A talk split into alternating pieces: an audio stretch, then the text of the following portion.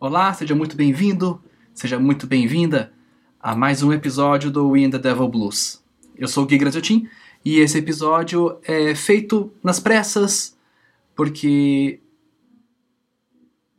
não tem como deixar passar o aniversário de morte de Steve Ray Vaughan, que hoje, há completamente nove anos da sua morte, hoje, dia 27 de agosto. Então, para não deixar, para não passar vazia essa data, apesar de não estar nos planos editoriais do podcast, foi, foi pego de surpresa, admito, foi pego de surpresa, não sabia desse, dessa data. Então, só para não deixar passar em branco uh, esse dia, uh, segue aí uma compilação, uma playlist rápida do que o Stevie Ray Vaughan fazia com a gente e o que ele fazia com a guitarra dele. É, uma hora e pouquinho de músicas aí que a gente selecionou, que eu selecionei, e espero que você goste, que você consiga, só ouvindo, que você consiga captar o que o Stevie Ray Vaughan uh, transmitia nas suas músicas e transmitia na sua guitarra, no jeito de você tocar, no jeito dele tocar e tudo mais. Eu tô me confundindo nas palavras.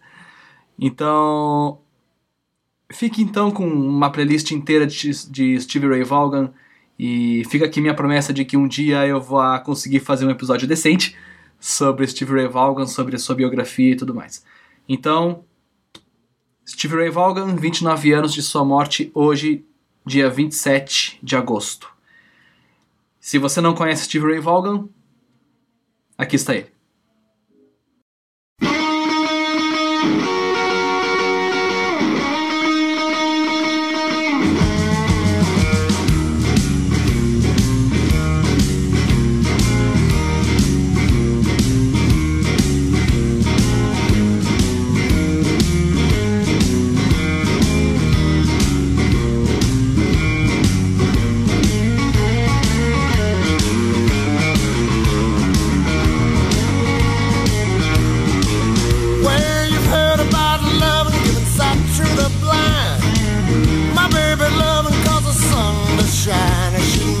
sweet little thing. She my pride and joy. She my sweet little baby. I'm my little lover boy. Yeah, I love my baby, heart and soul.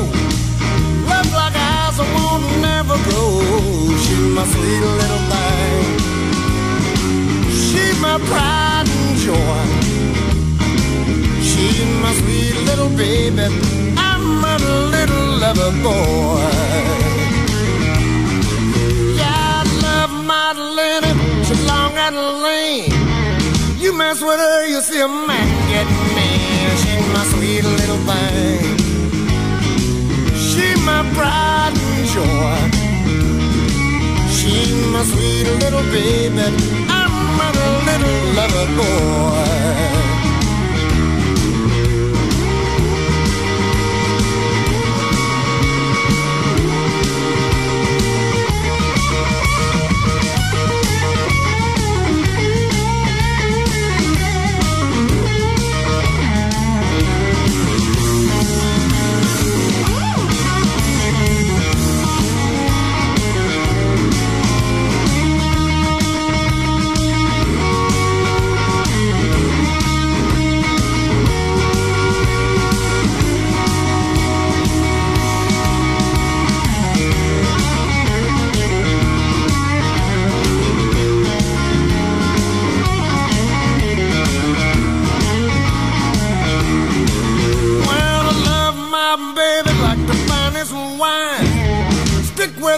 To the land of time. She my sweet little thing. She my pride and joy. She my sweet little baby. I'm a little lover boy.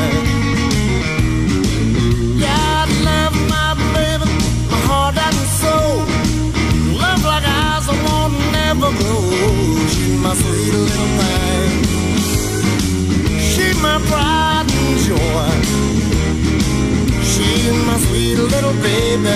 I'm a little lover boy.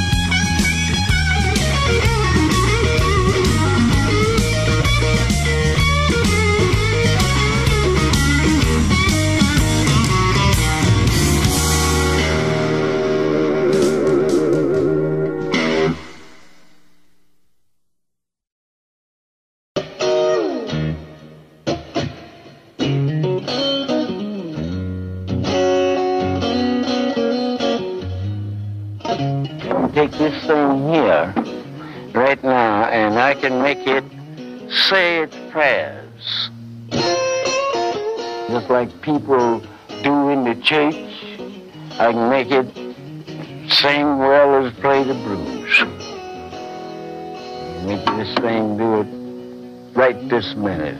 I'll make it say anything I say.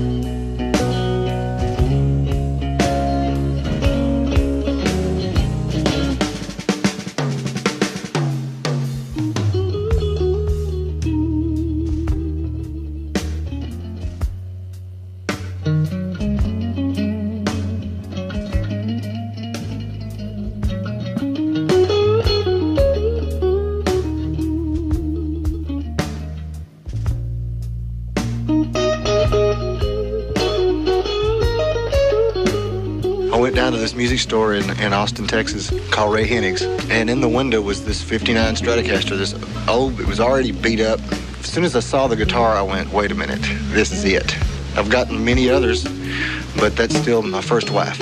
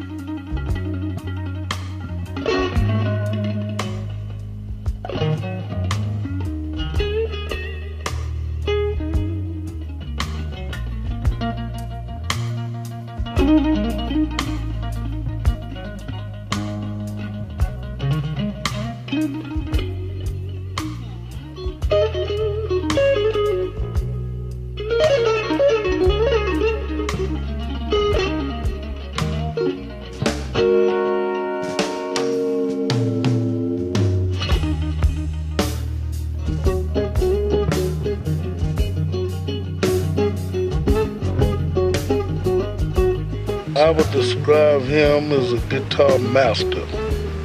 He had made up in his mind the guitar wasn't going to master him, he was going to master it. And he did just that.